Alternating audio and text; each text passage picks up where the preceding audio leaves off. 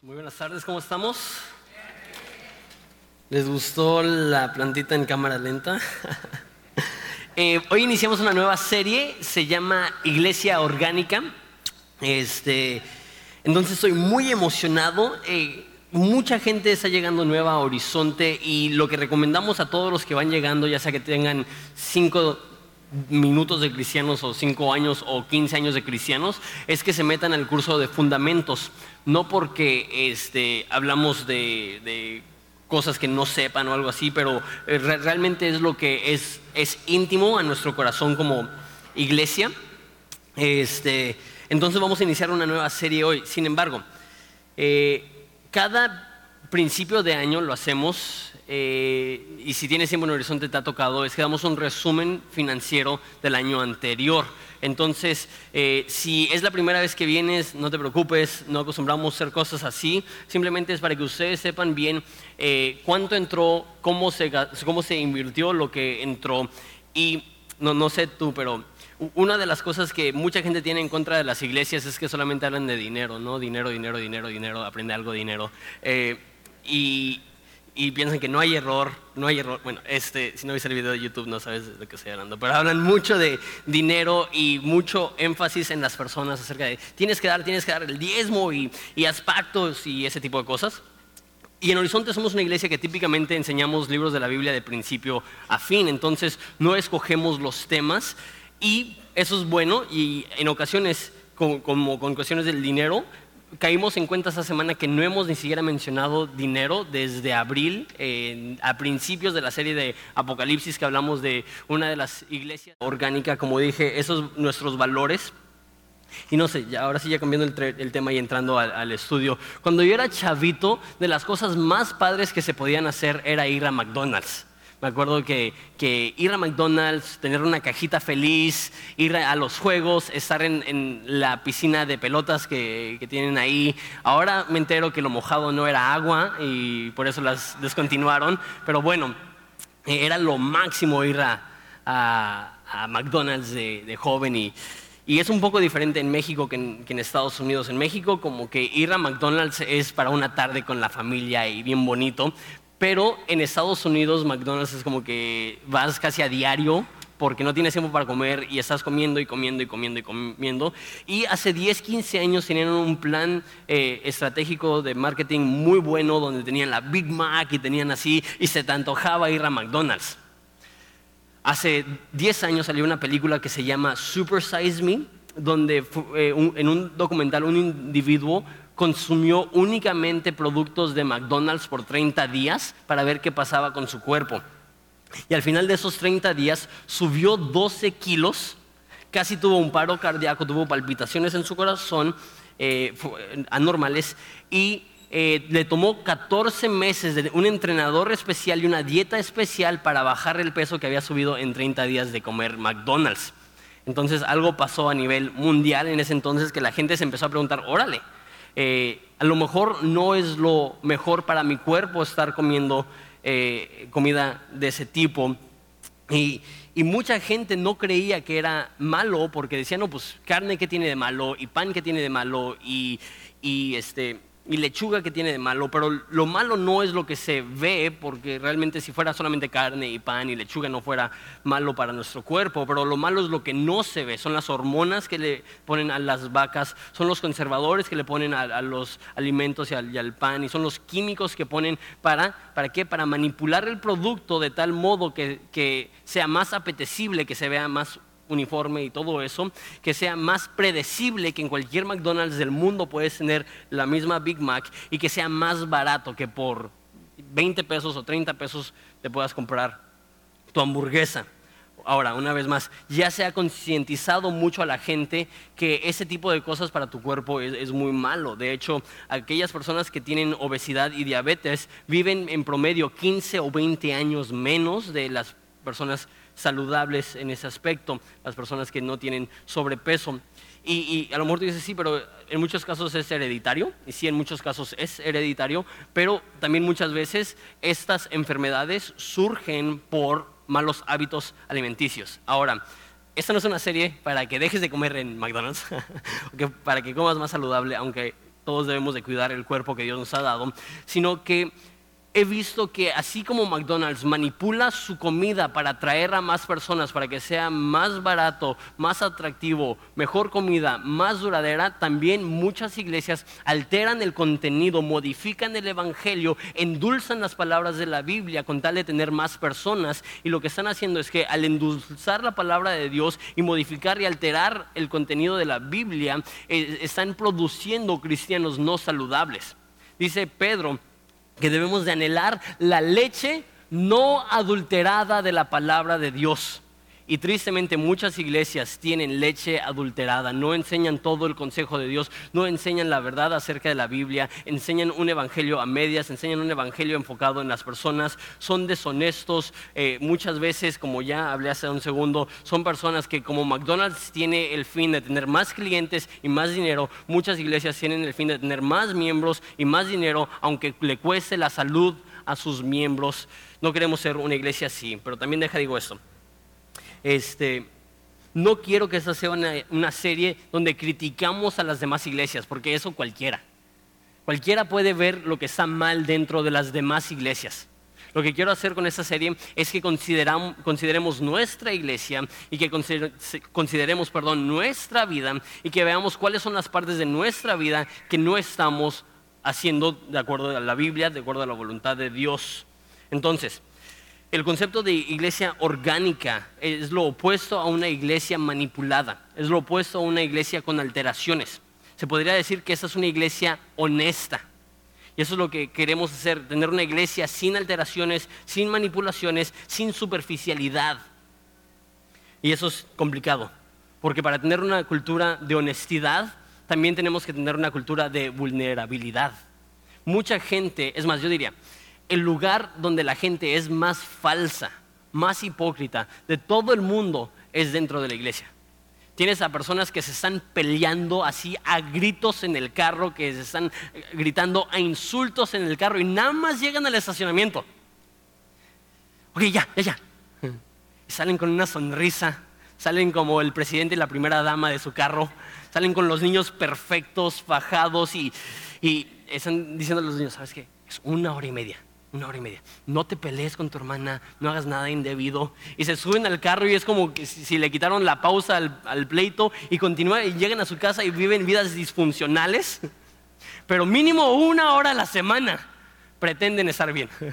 mínimo una hora a la semana nos olvidamos de nuestros problemas, a lo mejor dicen, pero lejos de olvidarse de sus problemas, lo que están haciendo es que están yendo al lugar que Dios ha puesto para ayudarnos con nuestros problemas ignorándolos. Entonces lo que necesitamos es hacer y tener una cultura donde la honestidad es bienvenida. Ahora, eso da miedo porque, como dije, es ser vulnerables. Y todos sabemos que los cristianos somos buenísimos para dos cosas. Para chismear y para cambiar lo que escuchamos. Somos re mal pensados. Hay personas, he predicado y dijiste esto. Jamás he dicho, eh, me ofende el hecho que pensaste que dije eso. ¿De dónde sacaste una mente tan cochina? Les pregunto. Porque somos buenos para alterar y modificar las cosas que escuchamos y lo peor del caso, no tomamos, no bebemos, bueno, no, tomamos, no fumamos, pero ¿cómo nos gusta el chisme? Y, dentro de una iglesia cristiana es, como, como, un fuego forestal que con una chispita en cuestión de semanas ya está abarcando toda la iglesia y en muchos casos ni siquiera es cierto. Y, y todos sabemos eso. Decimos, ¿cómo, ser honestos en ese contexto? ¿Cómo exponer mi debilidad y mis luchas y mis pruebas en un contexto que van a escuchar algo, lo, van a, cambiar y lo van a hacer un chisme y ahora todos me van a ver feo? ¿Cómo podemos hacerlo para tener una cultura realmente orgánica, una cultura realmente honesta, una cultura que realmente es honesta sin esta falsedad? Yo creo que la, mejor forma de hacer es reconocer que todos, todos tenemos áreas de lucha. Y que lo que estás haciendo cuando estás promulgando un chisme acerca de tu hermano que tuvo el valor para ser honesto, es que estás denigrando su vida espiritual estás exaltando tu vida que no es espiritual, pero tú crees que lo es porque él es vulnerable, él ya expuso su pecado y tú no has expuesto el tuyo. Y la realidad, como dije, todos venimos de trasfondos disfuncionales. Por más increíble que haya sido tu familia, aún como la mía, que yo le doy gracias a Dios por mi familia, aún yo tengo áreas de disfunción en mi vida terrible. Todos venimos de trasfondos disfuncionales, todos venimos de ser lastimados. No hay nadie aquí que pueda decir yo tengo una trayectoria perfecta. A mí nadie me ha ofendido, a mí nadie me ha dado la espalda, a mí nadie me ha traicionado. Todos venimos de ser lastimados en todos, aunque Dios está obrando en nosotros y Dios tiene un plan para nosotros, y aquel que comenzó la buena obra será fiel para terminarlas al día de Cristo, aún nosotros estamos aquí rotos, descompuestos, pero entendemos que por eso estamos aquí, porque aquí es el lugar donde Dios nos puede sanar, aquí es el lugar donde Dios nos puede dar salud espiritual. ¿Por qué? Porque en ese lugar es donde podemos aprender acerca de Jesús a través de la palabra y venimos a eso no venimos a mostrarle al mundo cuán buenos somos, venimos a mostrarle al mundo cuán bueno es Cristo. Y para poder hacer eso, el mundo necesita saber que nosotros necesitamos ayuda, que todos necesitamos que Jesús nos limpie y que Jesús nos sane. Deja, uso un ejemplo acerca de esto. Si tienes su Biblia, por favor, ábrela a, a Lucas 6, versículo 6. Lucas 6, 6. Espero que traigas tu Biblia, es bien importante. Y aunque no traigas su Biblia, mínimo tráelo en tu teléfono, mínimo tráelo en tu, tablet o lo que sea. El caso es que eh, lo puedas leer a primera vista. Sí lo tenemos en pantallas para aquellos que son nuevos o no saben, pero es bien importante que traigas su Biblia. Lucas 6, 6 dice, aconteció también en otro día de reposo que él entró en la sinagoga, eso es Jesús, y enseñaba. Y estaba ahí un hombre que tenía la mano seca la mano derecha. Entonces deja explico eh, lo malo que es esto culturalmente en la cultura del Medio Oriente, eh, hasta hoy en día, tu mano izquierda se usa para cosas sucias, eh, limpieza y ese tipo de cosas, higiene personal. La mano derecha se usa para cosas limpias, entonces sucias, limpias. Entonces tener tu mano derecha seca, y de hecho eso es una, enfermedad donde se botan los tendones de tu mano y, tienes la mano así y está dura y se te ve horrible la mano, se ve como si estuviera seca. Entonces, no solamente es algo vergonzoso que tu mano se ve fea, sino que hubiera sido casi imposible conseguir trabajo, hubiera sido casi imposible vivir una vida normal. Entonces, esa persona hubiera pasado la mayor cantidad de tiempo intentando tapar su, vergüenza, tapar su enfermedad, tapar su, su mano derecha. Y dice, y y le acechaban a Jesús los escribas y fariseos para ver si en el día de reposo lo sanaría a fin de hallar de que acusarle.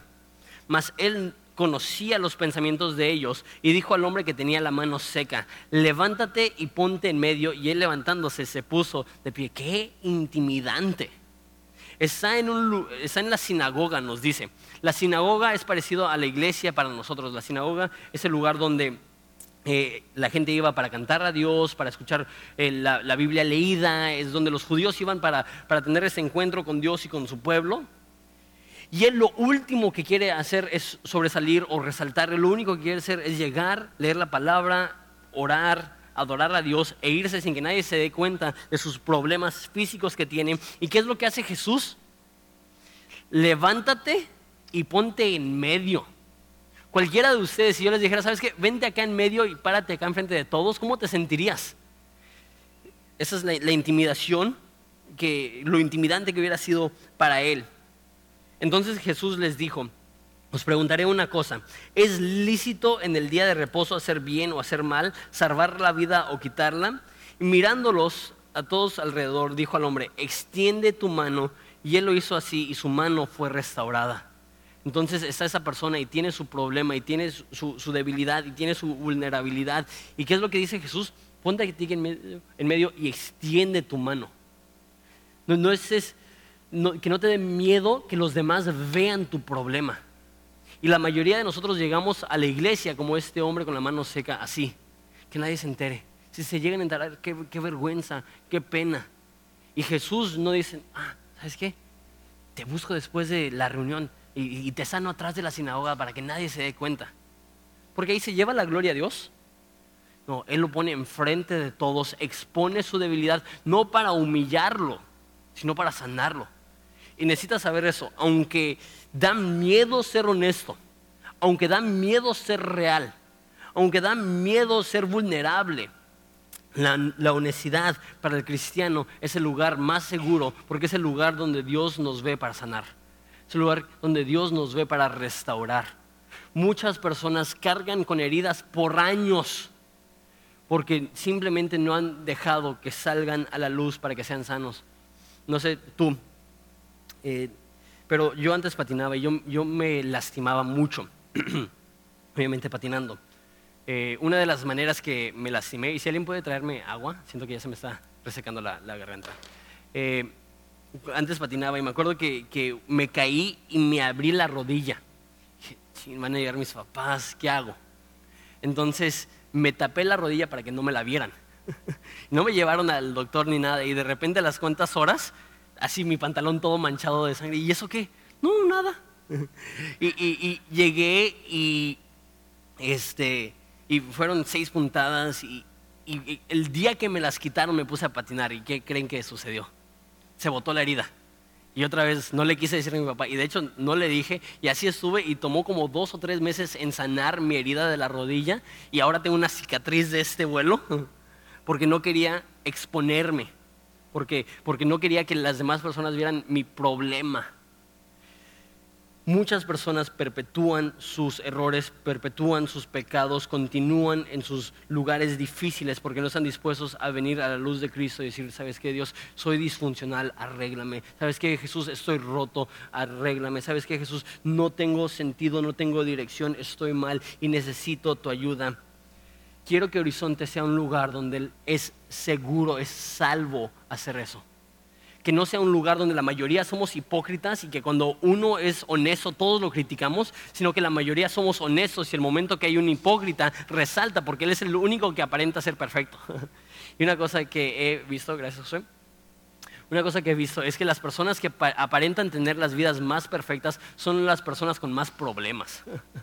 Y las personas que, que todos saben sus áreas de debilidad muchas veces son las personas más plenas. ¿Por qué? Porque han emprendido esta realidad que para el cristiano la honestidad no es un peligro, la honestidad es el lugar más seguro. Esa es mi introducción. ok, entonces, nuestros valores. Eh, tenemos, como cualquier iglesia y muchas organizaciones, tenemos una visión una misión y tenemos valores. Nuestra visión es conocer a Dios y darlo a conocer. Lo mencionamos mucho, está en la parte de atrás de nuestro boletín. La misión es eh, eh perdón, ganar, disipular, enviar. Que queremos ganar al no cristiano, queremos disipular al cristiano, queremos enviar al, discípulo. Eh, y eso lo hemos tenido desde que inició la iglesia.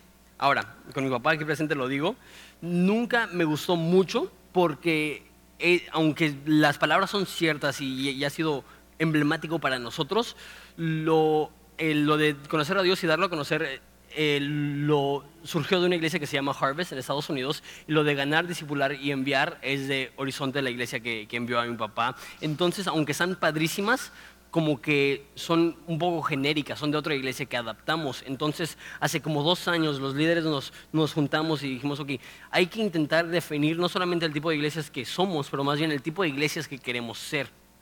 Y lo definimos de esta forma, queremos que Horizonte sea un lugar donde hay adoración real, donde hay amor genuino, donde se anuncia la palabra y donde hay alcance práctico. Para ustedes que tienen mala memoria, todas empiezan con A, Entonces lo hace un poco más fácil. Adoración real, amor genuino, anunciar la palabra y alcance práctico. Entonces hoy, en los próximos 20 minutos, eh, quiero hablar un poquito acerca de lo que significa adoración real. Jesús dijo, eh, muchos conocen esa historia, la mujer samaritana, que Dios está buscando a personas que le adoren en espíritu y en verdad. Que Dios está buscando adoradores reales. Ahí real no estoy hablando de que eh, como realeza y tampoco estoy hablando de que nosotros somos los únicos que, sabemos adorar correctamente. Lo que estoy hablando de real es lo que estaba hablando desde hace un segundo, eh, honestidad, que, que sea cierto, que sea lo que realmente estamos viviendo. Y eso es lo que es la verdadera adoración. La verdadera adoración no es solamente una hora y media el domingo y ya el resto de la semana la vives como quieres, sino que la adoración real consiste de una vida en rendición que adoramos a Dios con todo lo que hacemos. De hecho, eh, una definición de adoración es, eh, adoración es aquello que glorificas a través de tus sacrificios. Aquello que glorificas a través de tus sacrificios. Algunas personas adoran la seguridad porque están glorificando seguridad a través de sus sacrificios. Trabajan, en vez de trabajar lo normal, trabajan siete días a la semana, trabajan 12, 14 horas al día. Están sacrificando tiempo con su familia, están sacrificando su salud. ¿Por qué? Porque están adorando seguridad o comodidad, o algunas personas adoran eh, a, una persona y sacrifican todo, sacrifican su vida, sacrifican su trabajo, sacrifican su familia, sacrifican su iglesia, sacrifican hasta su religión para poder estar con esa familia. Eso es adoración, eso es adorar a un Dios falso. Pero la contraparte es que la adoración real es cuando nosotros en nuestras vidas glorificamos a Dios con todo lo que hacemos. Esas son tres cosas. Eso es tiempo, eso es talento, eso es nuestro tesoro, tiempo. Solamente hay 24 horas al día. Entonces, ¿cómo utilizas tu tiempo? Demuestra lo que adoras. Talento. Vas a tener que sacrificar unos talentos para desarrollar otros. Entonces, ¿cuáles estás escogiendo desarrollar y por qué? Esa es otra forma que adoramos. Tesoro eso no solamente es su dinero, pero definitivamente lo incluye, como lo vimos hace, un, segundo. Pero esos son tus bienes. Para muchos de nosotros, nuestro gasto más grande es nuestra casa. Mi pregunta para ti es, ¿qué estás haciendo con esos bienes para la gloria de Dios? ¿Has considerado abrir un grupo en casa para recibir a personas? ¿Has considerado invitar a tus vecinos a que vengan para que les puedas compartir del amor de Jesús? ¿Estás utilizando tus recursos para adorar a Jesús? Dios no solamente quiere que le cantes, Dios quiere que vivas para Él. Dios no solamente quiere que llegues y levantes tus manos unas, una media hora o 45 minutos en domingo, sino que en todo momento dice la Biblia que levantemos manos santas a Él, que nuestra vida sea pura, que nuestra vida sea rendida. Ahora, aunque la adoración no es primordialmente música y canto, definitivamente adoración incluye cantar. Si ves los salmos, están repletos de canciones de adoración. Si ves Apocalipsis, una de las repeticiones más grandes es que y cantaron, y cantaron, y cantaron, y digno eres de recibir honra, gloria, poder, riquezas, porque tú has vencido y con tu sangre nos has comprado y nos has hecho un pueblo. Y vemos que, que en el cielo lo que vamos a estar haciendo es que vamos a estar adorando. ¿Y cómo vamos a estar adorando? A través de la música. Entonces, los, eh, los siete días y cachito, un poco menos de siete días que pasas fuera de la iglesia son importantes, pero también es importante el tiempo que estás aquí. Dios ve lo que dices, Dios ve cómo lo dices, Dios ve cómo cantas y Él es glorificado por adoración genuina, pero tienen que ser las dos cosas. Tienen que empalmarse una vida de rendición con canciones de gratitud. Tienen que ir de la mano una vida en obediencia con canciones apasionadas. Vayan a Isaías 1, Isaías 1.11. E, eso ejemplifica de una manera brutal, hasta deprimente, fuerte, gruesa, lo que Dios piensa acerca de solamente venir a la iglesia como un rito religioso, pero que tu corazón no sea genuino. Que tu corazón no esté realmente buscándolo, que tu vida no respalde las cosas que cantas. Mire Isaías 1.11. Les reitero, esas son palabras fuertes de parte de Dios. ¿Para qué me sirve, dice Jehová, la multitud de sus sacrificios? Hastiado estoy de holocaustos de carneros, de sacrificios de animales eh, y de cebo de animales gordos. No quiero sangre de bueyes, ni de ovejas, ni de machos cabrillos. ¿Quién demanda esto de vuestras manos cuando venís a presentaros delante de mí para hollar mis atrios? No traigan más vana ofrenda. El incienso que representa la oración me es abominación. La luna nueva, idea de reposo y el convocar asambleas, esas serán sus reuniones religiosas. No las puedo sufrir. Son iniquidad vuestras fiestas solemnes. Vuestras lunas nuevas y sus fiestas solemnes las tiene aborrecidas mi alma, me son gravosas, cansado estoy de soportarlas. Cuando extendáis vuestras manos, cuando vienes aquí y extiendes sus manos en adoración, yo esconderé de ustedes mis ojos. Y asimismo, cuando multiplicas la oración, yo no iré. ¿Por qué? Porque sus manos están llenas de sangre. Está diciendo, si no me amas, si no me procuras, si no me buscas, si no me obedeces, ¿por qué vienes a fingir? Si, no tienes una vida honestamente rendida a mí, si no amas justicia, si no amas rectitud, ¿por qué vienes y falsificas una rendición que realmente no tienes? Y notan las palabras. Estoy hastiado. Es abominación. No las puedo sufrir. Son gravosas. Estoy cansado. Estoy harto. Y una vez más, necesitamos considerar nuestras vidas. Y podemos apuntar la mano y decir, ay, ¿por qué no vino mi esposo hoy? Eso le, caería de, maravilla. O podemos decir, ay, sí, mi, mi vecina religiosa que se la pasa escuchando música de Marcos Vida todo lo que da y no nos deja dormir, ay, ¿por qué no viene a esta iglesia para escuchar esas palabras? O podemos decir, ¿e-, ¿es real mi adoración o es falsificada? ¿Es genuina o es manipulada? ¿Es orgánica o está llena de conservadores y de manipuladores y de cosas exteriores para que yo me sienta bien? Pero, continúa la historia y hay esperanza. Dice versículo 16, levántense y límpiense, quiten la iniquidad de sus obras delante de mis ojos, de hacer lo malo. Aprendan a hacer el bien. Esa me encanta esa frase. Busquen el juicio, restituid al, agraviado, haced justicia al huérfano y amparen a la viuda. ¿Cómo adoramos a Dios? Viviendo en justicia, sirviendo a los más necesitados, amparando a los más débiles amando a aquellas personas que necesitan un abrazo, dándole agua a aquellos que tienen sed, dándole ropa a aquellos que, están desnudos, dándole un oído a aquellos que se sienten solos, dándole tiempo a aquellas personas que sienten que nadie los pela. Es hacer justicia, es ir a los más necesitados, es amparar a los que están sufriendo más. Y haciendo esto, venid luego, dice Jehová, y estemos a cuentas si vuestros pecados fueran como la grana, eso es como eh, rojo, como la grana, como la nieve serán emblanquecidos. Si fueran rojos como el carmesí, vendrán a ser como blanca lana. Ese concepto, haz justicia, es lo que se conoce en el resto de la Biblia como arrepentimiento. Es reconocer el rumbo de vida que estamos llevando. Arrepentirnos es cambiar e ir en otra dirección.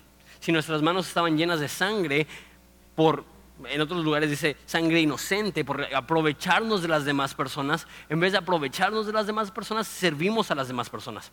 Y tú dices, pero eso está imposible. ¿Cómo voy a poder servir a todos? ¿Cómo voy a poder ayudar a todos? ¿Cómo voy a poder vivir una vida en justicia? Y la respuesta la da ahí en versículo 18 que dice, ven a Jesús, ven a Jehová, porque tus pecados te han manchado, pero Él puede limpiarte, porque tus pecados son rojos como el carmesí, como una mancha de vino que tienes ropa blanca. Y Él dice, yo la puedo quitar, yo te puedo hacer nuevo, yo te puedo limpiar, yo te puedo hacer diferente. La adoración real no es algo que nosotros producimos la adoración real es algo que recibimos a través de la limpieza del Espíritu Santo, a través de la obra de Dios en nuestra vida, a través del hecho que aunque estamos disfuncionales, Él nos puede hacer funcionales. Estamos rotos, Él nos puede arreglar. Y ese es el momento donde puede ocurrir adoración correcta.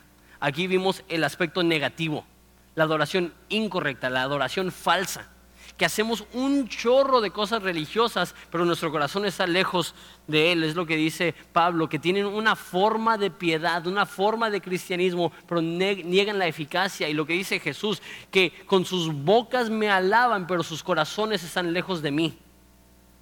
¿Cómo podemos adorar a Dios en nuestro tiempo de alabanza aquí los domingos y cómo podemos adorar a Dios en nuestras vidas? La respuesta es, ven, mogamos pongámonos a cuentas, porque si nuestro pecado era rojo como el carmesí, será hecho blanco como la lana. En otras palabras, la adoración real fluye de un corazón agradecido.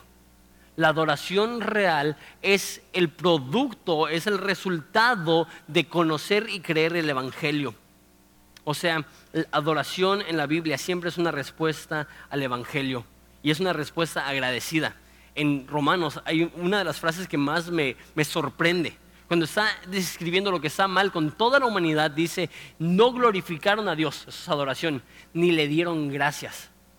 O sea, que la gratitud por lo que Dios ha hecho y el glorificarle eh, son como dos vías en el mismo tren, son como dos pedales en la misma bicicleta, son como dos caras de la misma moneda. Para poder adorar a Dios de una manera real necesitamos estar conscientes y agradecidos por todo lo que Dios ha hecho.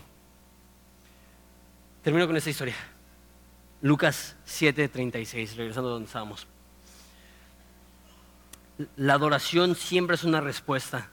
De hecho, a partir de la semana que viene vamos a modificar nuestros servicios, porque como digo, queremos que la predicación de la palabra no sea solamente como un ejercicio eh, intelectual donde decimos, órale, qué interesante, sino que queremos que sea algo transformador, que decimos, ok, ¿qué cambios podemos implementar? Y si la adoración es una respuesta, lo que vamos a hacer es que vamos a tener más tiempo de adoración al final de los servicios. ¿Pero qué significa esto? Porque tenemos dos reuniones y no, no podemos hacerlas muy largas por lo mismo. Vamos a reducir el tiempo de adoración un poco al principio. Ahorita son entre 22 y 25 minutos más o menos de alabanza al principio y entre 8, 10 minutos al final. Lo que vamos a hacer es que lo vamos a reducir a entre 15 y 20 minutos al principio y mínimo 15 minutos al final. por varias razones. La primera razón es teológica respondemos a la predicación con adoración. Esa es la convicción bíblica que tenemos en Horizonte. También por eso la ofrenda está al final. ¿Por qué? Porque entendemos que una de las formas que adoramos a Dios es a través de dar, entonces es una respuesta a lo que hemos escuchado. Pero también es práctica. No sé tú. Y, no quiero tomar decisiones solamente en base a mi experiencia, pero para mí al principio es bien difícil adorar a Dios entre servicios estoy saludando a gente y soy a mil por hora. Antes del primer servicio estamos acomodando todo y estamos asegurándonos que todo esté y tenemos así el cronómetro para empezar puntualitos porque queremos empezar puntualitos y empieza la adoración y mi mente sigue. Y no sé tú, pero a lo mejor tú estás manejando y no quieres llegar tarde y llegas y, estás buscando dónde sentarte y ya no encuentras a tu hijo, ya no encuentras a tu esposo y estás intentando adorar y están pasando personas enfrente de ti y, por más que quieres limitar distracciones bajándole a la luz del auditorio o lo que sea, no es tan fácil tener un tiempo sin distracciones antes de la predicación. Pero al final de la predicación, ya, ya se, bajó eh, la energía, ya, ya se, bajó la el estrés y la ansiedad. Ya podemos adorar a Jesús y más que nada reaccionando y respondiendo a aquello que hemos escuchado. Un ejemplo extraordinario de esto, y como dije, con eso termino, se encuentra en Lucas 7. Lucas 7, 36. Uno de los fariseos rogó a Jesús que comiese con él. Interesante. Dos historias que vimos de Jesús. Dos fariseos. Fariseos en la Biblia siempre representan esa falsedad, esa hipocresía Jesús cuando describe a los fariseos dicen que son como una tumba blanqueada, que por dentro es muerte, es peste, es, es enfermedad, pero por fuera es lujo, es hermosura, es blancura. Y son personas que se están pudriendo por dentro, pero tienen esta imagen, esta fachada, esta impresión de que están bien cuando en realidad no, es, no lo son, no están. Y Jesús reserva sus palabras más fuertes para los fariseos una de las palabras más fuertes que les da es que ustedes viajan mar y tierra para ser un discípulo y cuando lo convierten lo hacen dos veces el hijo del infierno que ustedes son. Esa es la forma que Jesús habla con esos fariseos. Entonces va a la casa de un fariseo, versículo 37. Entonces una mujer de la ciudad que era pecadora, al saber que Jesús estaba en la mesa de la, en casa del fariseo, trajo un, un frasco de alabastro con perfume. Deja explico lo que está sucediendo aquí. Explico tres conceptos. Uno, dice que era pecadora. Tú y yo entendemos esta frase un poco diferente. Y más si tienes tiempo en la iglesia, tú dices, no, pues todos somos pecadores. Pero para el judío esa frase pecadora no era solamente gente que pecaba, era el título que le daban a las personas que habían sido excomulgados de la sinagoga. Esas eran las personas que ya habían sido categorizadas como gente no grata. Esa persona no puede entrar a adorar a Dios. No, no te queremos aquí, salte. Dios no aprueba de ti, nosotros no aprobamos de ti, vete, lárgate. Eso es lo que decía esa frase, pecador.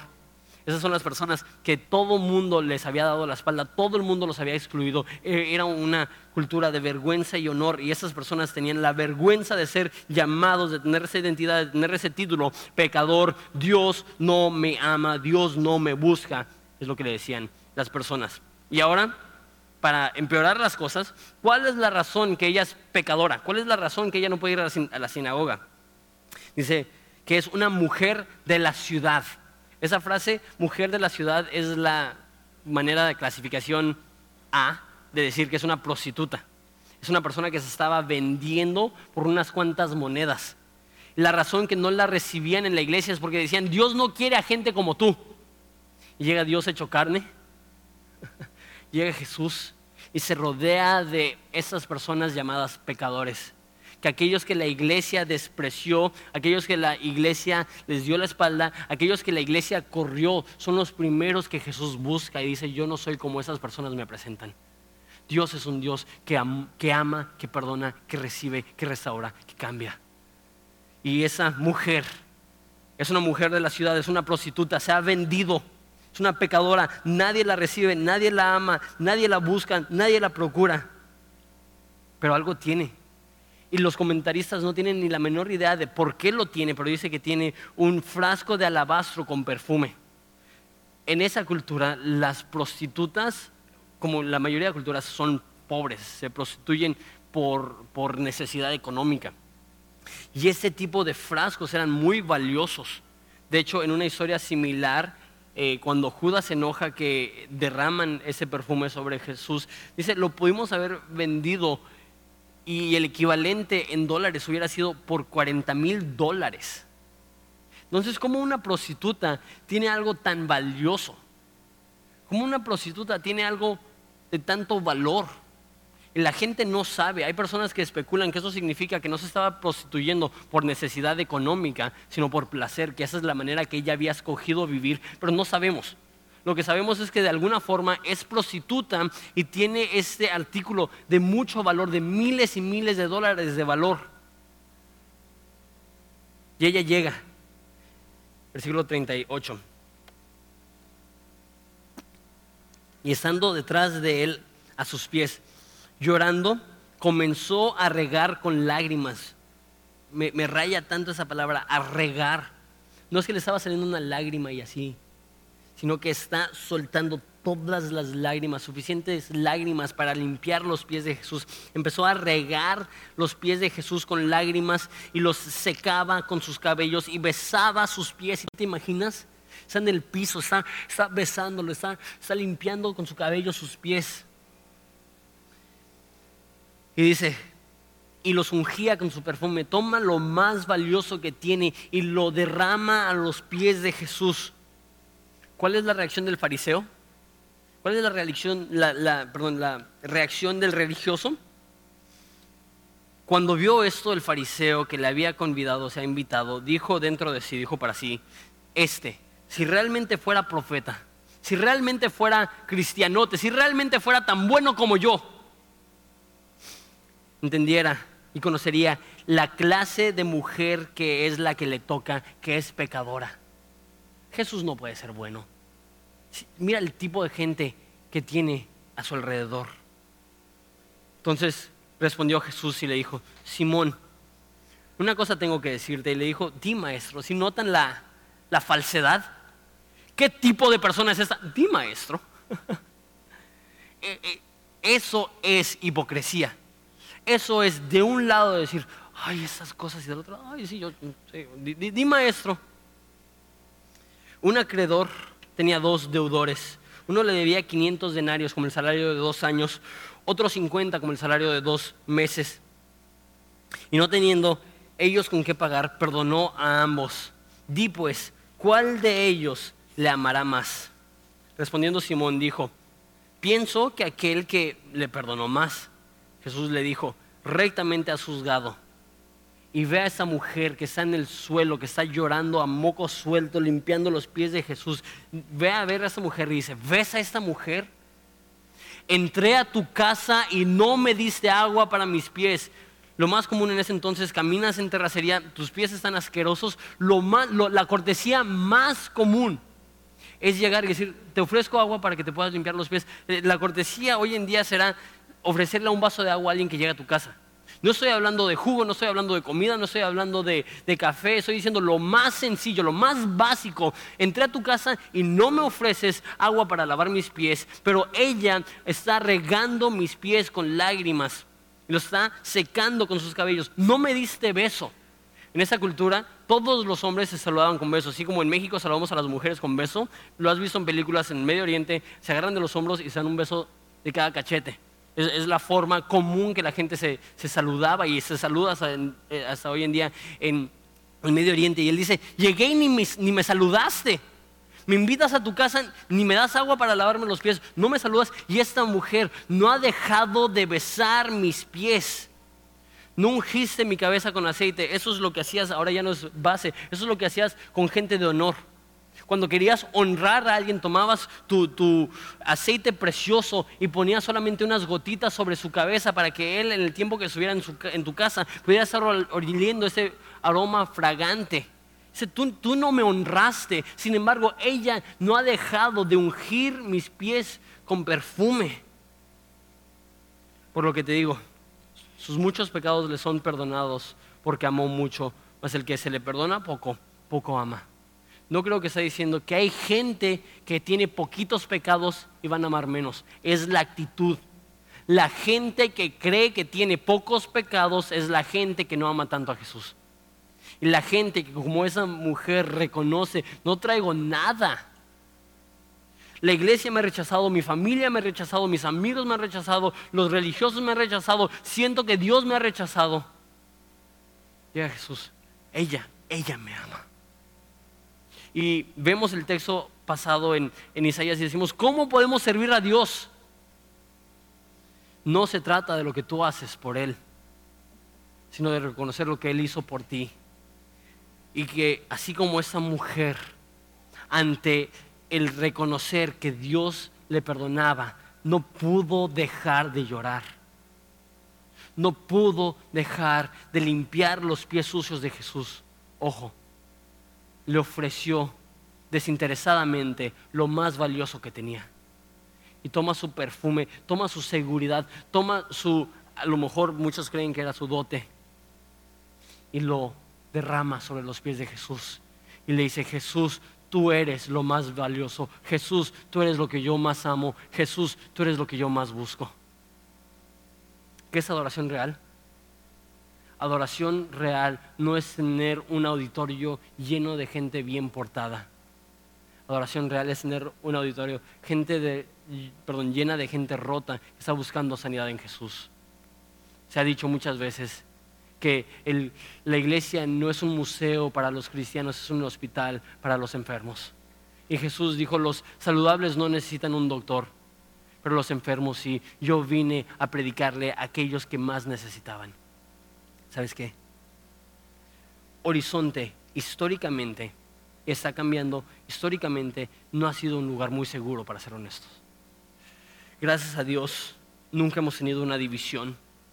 Gracias a Dios, nunca han habido momentos de crisis a ese nivel dentro de la iglesia.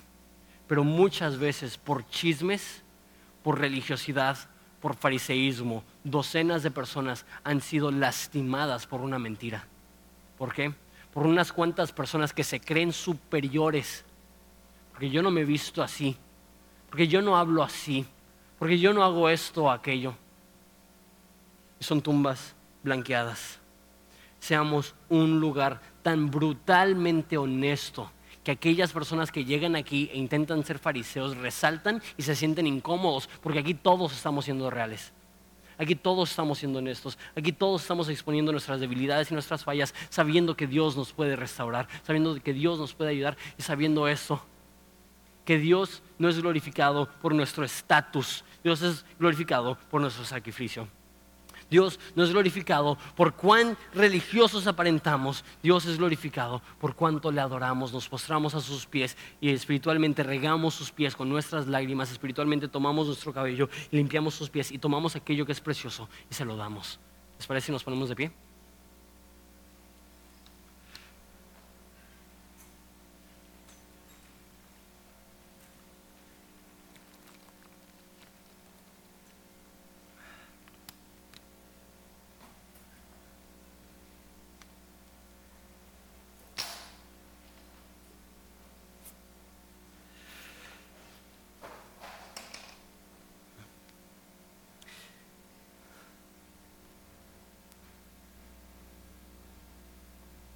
No, no sé tú. Esa historia a mí me conmueve mucho.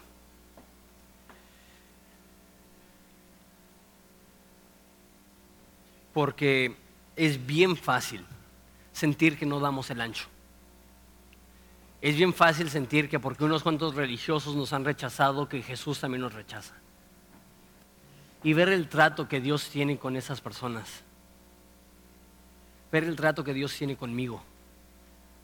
Que de hipócritas hay pocos que están a mi nivel. ¿Quieres conocer a un hipócrita? Conoce a un hijo de pastor. Porque entre tanta presión de querer presentarse como el hijo perfecto, ignoramos y escondemos tantas fallas y tantas cosas que por años a veces escondemos las luchas que llevamos dentro. Y saber esto, que Dios sabe el tipo de personas que somos y a diferencia de lo que muchos creen, no nos rechaza, no nos da la espalda. Cuando los religiosos dicen, si Jesús supiera el tipo de persona que es, no recibiría su adoración. Jesús dice, yo sé exactamente el tipo de persona que es. El tipo de personas en el cual yo me especializo en arreglar, en transformar, en cambiar. No sé cuál es tu cosa, no sé cuál es tu pecado, no sé cuál es tu disfunción, no sé cuál es tu problema, no sé cuál es tu vergüenza, no sé cuál es tu mano seca. Pero Dios te dice, extiende tu mano y te la sano. Dios te dice, sé honesto, que para eso estamos. Estamos no para celebrar vidas falsas, sino para sanar vidas honestas. Oremos.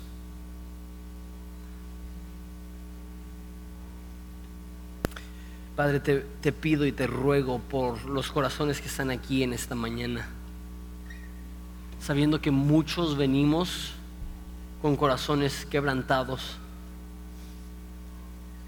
Te doy gracias que tú estás cercano al contrito de espíritu y tú no rechazas a aquellos que tienen el corazón roto.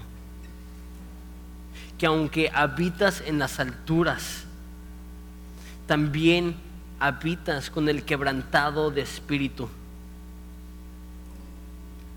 que en tu amor y paciencia y perseverancia has pasado por alto nuestros pecados pasados para tener misericordia de todos.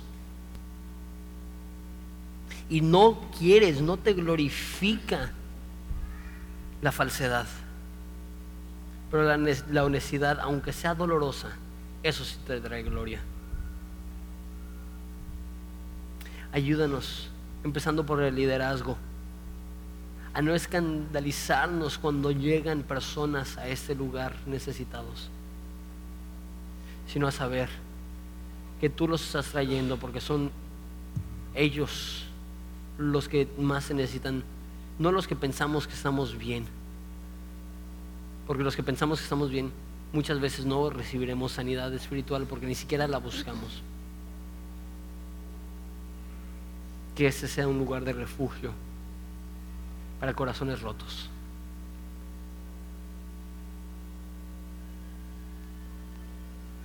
Hay mucha gente que está llegando a Horizonte que no se viste de una manera modesta, que llega oliendo a alcohol, a, cigarro. Hace poco entré al estacionamiento y, olía cañón a, marihuana. Y, dije, ¿Cómo se atreven? De repente caí en cuenta. Gracias a Dios. Gracias a Dios que está trayendo a la gente que más le necesita. Gracias a Dios que ese lugar es un lugar donde aún las personas que se sienten más lejos de Dios pueden tener un encuentro real con Dios que les transforma. Que Dios nos haga sensible lo que Él está haciendo en esta comunidad. Vamos a adorar a Jesús. Hola, mi nombre es José Michel, soy uno de los pastores aquí en Horizonte Ensenada, encargado del Ministerio de Producción. Si este ministerio ha sido bendición para tu vida, nos gustaría que nos mandaras tu historia. Escríbenos a horizonteensenada.gmail.com También, si quieres bendecir económicamente nuestro ministerio, puedes ir a horizonteensenada.org diagonal dar. Solo te pedimos que lo que des no interfiera con lo que das en tu iglesia. Gracias. Porque de